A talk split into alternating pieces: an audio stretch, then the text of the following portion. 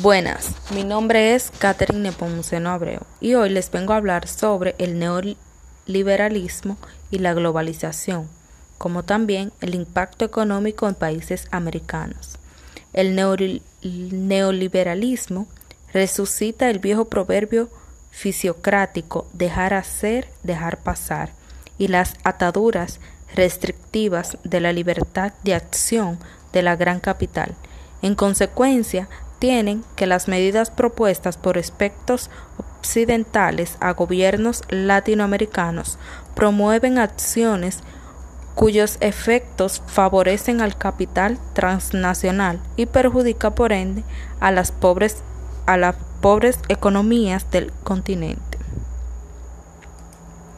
Según los criterios neoliberales, la economía toma dos direcciones una denominada central dirigida que ubican en las formaciones económicas y sociales, también esclavistas, feudales y comunistas, la otra llamada mercantil, con la cual se distingue el capitalismo. Los neoliberales son partidos de la existencia del Estado, pero para hacer que las reglas del mercado se cumplan y preservar la propiedad privada, como es de suponer, las medidas neoliberales propias de sociedades desarrolladas, cuando se aplican a países subdesarrollados, arrastran secuelas que solo los países ricos pueden enfrentar, mientras que los países pobres los debilita.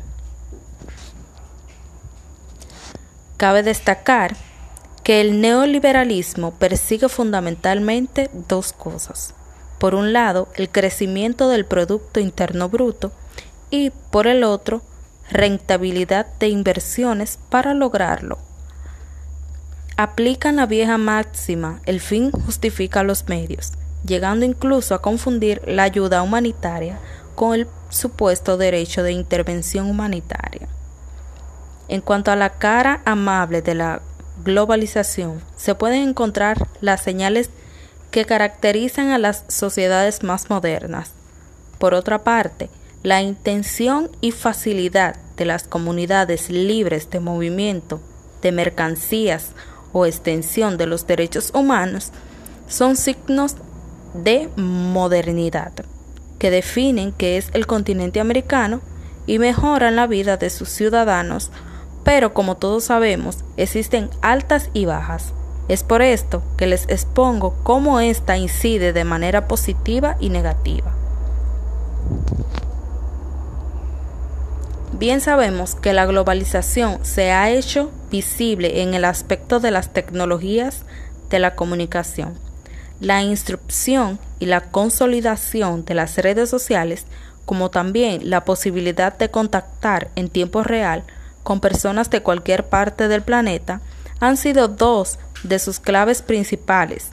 Esto también ha afectado a la perspectiva que el ciudadano tenía del mundo como un ente único para las personas. En el siglo XXI no es así. La Tierra es la casa común y mucho más pequeña de lo que era para los humanos de los siglos pasados. Los beneficios son también para las empresas que pueden agilizar todos sus procesos y aumentar sus ventas, o las investigaciones y estudiantes que pueden conectarse entre sí y acceder de inmediato a nuevos conocimientos. Por otra parte, también le tengo la comunicación y el uso global de dispositivos electrónicos ha creado todo un nuevo entremado social y económico. Gracias a él han aparecido nuevas profesiones que se pueden desarrollar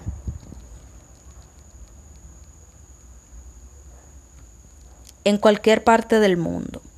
Esta ha impactado tanto de manera positiva como negativa, como ya antes dije, tanto así que se ha extendido la comunicación a través de intercambios culturales.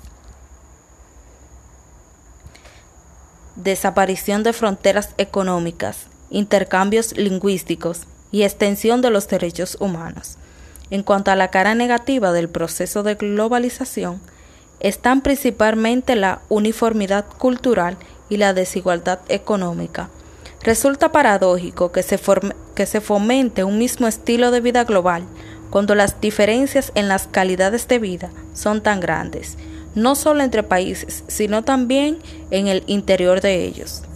Esto fue todo de mi parte, muchas gracias.